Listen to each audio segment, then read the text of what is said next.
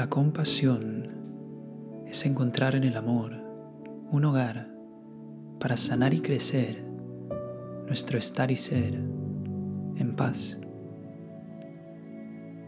La compasión es tiernamente ceder la inmensidad de la vida al corazón. Neshamas, sean bienvenidas a este nuevo episodio de Casa 5. Como ya lo escucharon en el poema de este capítulo, el tema es la compasión como camino y destino del ser, visto desde una perspectiva del budismo Chan.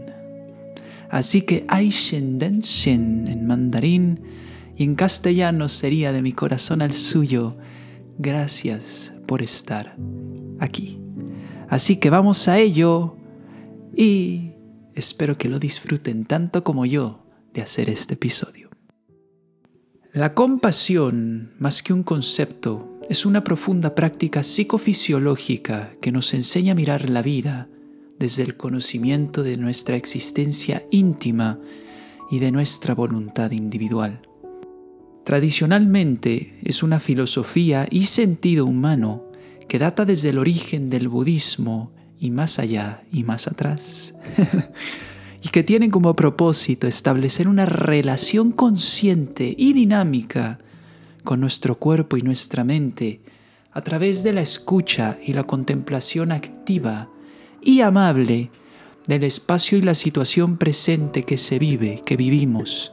Pues es íntegramente entregarnos a un estado pleno, abierto y puro de vulnerabilidad, aceptación, conexión y sobre todo comunión universal. La compasión Neshamas puesta en movimiento resulta en un camino ligero, sencillo y orgánico para el ser que la practica.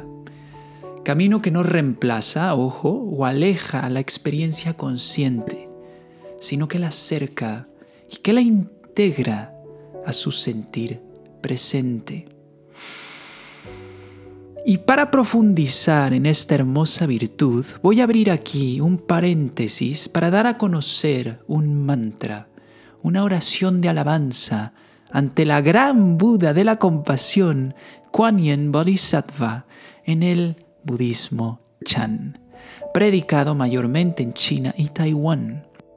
Y lo hago con la intención misma que lleva este precioso canto, expandir nuestro ahora y aquí hacia la suave, amable y abundante caricia de bondad y empatía que yace más allá de todo ruido y definición conceptual.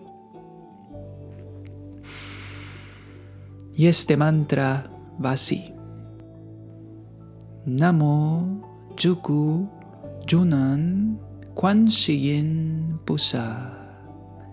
Gracias a ti, oh poderosa luz ilimitada Quan Shin tan tierna y compasiva, por elevar a todos los seres sintientes de la confusión y de la dificultad ante el proceso de la vida. Una vez más, Namo Yuku Yunan Quan Sheyen Pusa. Escribo y expreso esta oración de alabanza como un punto de inflexión, pues hace de este tema en particular una joya que nos establece en un respirar fluido y en templanza con las percepciones, emociones y sentimientos que florecen del momento. Además, y sobre todo, de recordarnos el precioso fundamento que une a todo ser sintiente en este mundo terrenal, la vida. ¡Ay, la hermosa vida! Así pues, la compasión es la herramienta, o mejor dicho, la tierna casa donde la materia y el espíritu, el corazón y su latido se abrazan, regulan y reúnen en serena vivacidad y armonía natural. Por ende, a continuación voy a explicar de la mano del budismo Chan tres cimientos que nos refugian como seres vivos en la infinita dignidad de la paz y por consiguiente nos orientan a fluir como ríos de bendición a través de una amorosa determinación por la existencia tanto propia como colectiva y universal.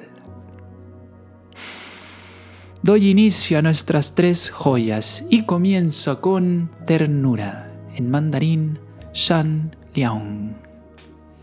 Su propósito principal es la aceptación de la frustración como algo inevitable, pero siempre cesante, pues la ternura nos permite vitalmente despertar a nuestra realidad sin resistencia.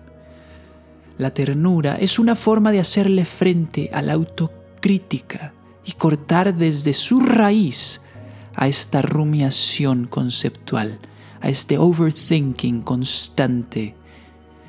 Es un abrazar profundamente radical y a la vez cariñoso que nos permite dejar de condenar a nuestro presente respirar con expectativas, ansiedades o estrés.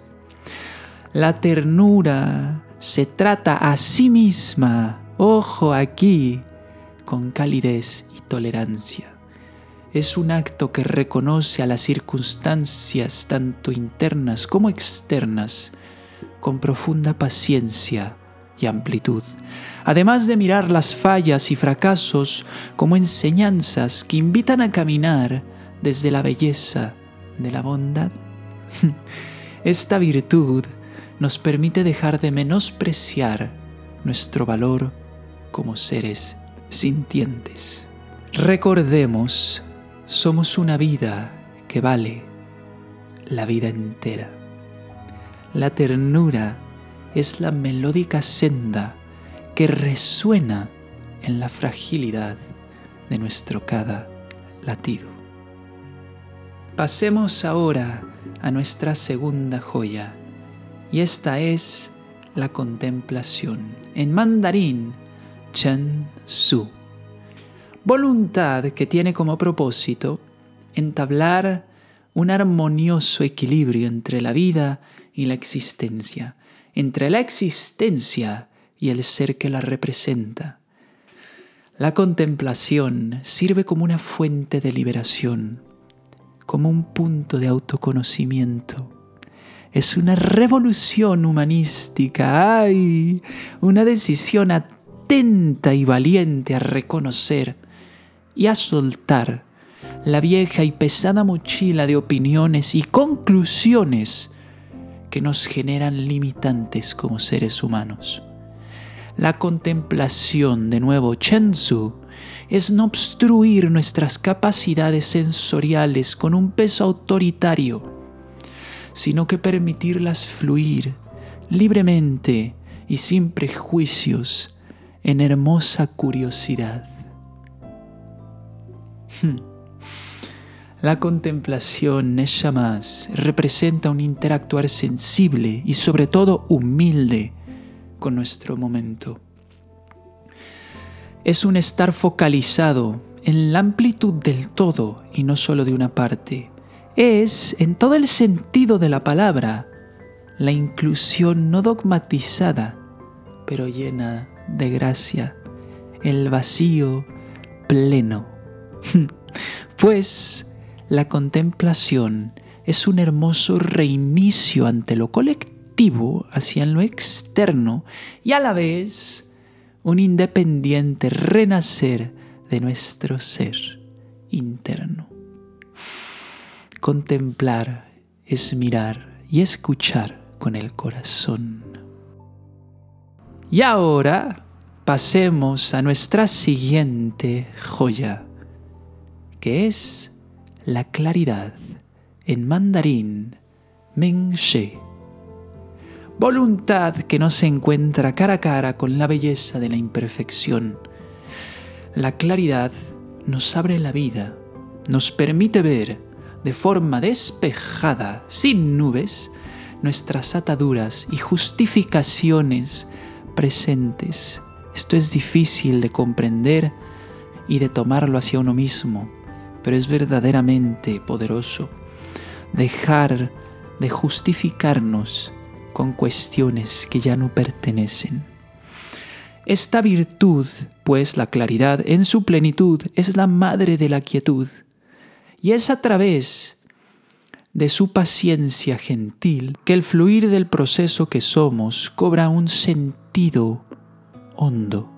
La claridad nos abre la puerta para entrar en contacto con la verdad de nuestro ser y estar, pues con la realización de que todos somos humanamente falibles y por tanto estamos juntos en esto, unidos en la experiencia de la prueba y el error, de la alegría y el dolor, de la vida y de la muerte. La claridad, de nuevo, Mengshi, es el símbolo de una luz que se comunica en la dulzura del silencio. Claridad. Claridad. Claridad. Así pues, esta virtud es un canal que permite a la mente y al cuerpo soltar los pensamientos o sentimientos reprimidos de un pasado o de un futuro por venir. La claridad es el milagro vital que conecta nuestro corazón con la ecuanimidad que guarda la existencia cósmica detrás de todo movimiento y construcción lingüística. En un poema, hermosa claridad florece cuando dejamos de condicionar y o justificar nuestro presente estar con juicios y creencias que a nuestro presente ser ya no pertenecen. Y explicadas ya estas tres joyas desde la meditación y hermosa filosofía que nos regala el budismo Chan, que por cierto es filosofía que predico en lo más hondo de mi ser, solo me queda por decir que nuestro trabajo y o sentido humano reside en ella más, en regalarnos todos los días la consciente oportunidad de establecer con suavidad y compasión un espacio para sentir la energía en creación, posibilidad y florecer que somos. Compasión, Neshamas, compasión hacia uno mismo, hacia los demás, es guardar en amor a la vida es sostenerla en reverencia, es sostenerla en ternura, en contemplación y en claridad. Compasión, Neshamas, compasión hoy y compasión siempre. Sin más, espero que este episodio de Casa 5 les haya gustado tanto como a mí, que los quiero mucho y hasta donde estén les envío un beso de corazón a corazón. Aishen Den Shin. Soy Andy Asael y nos vemos en la próxima.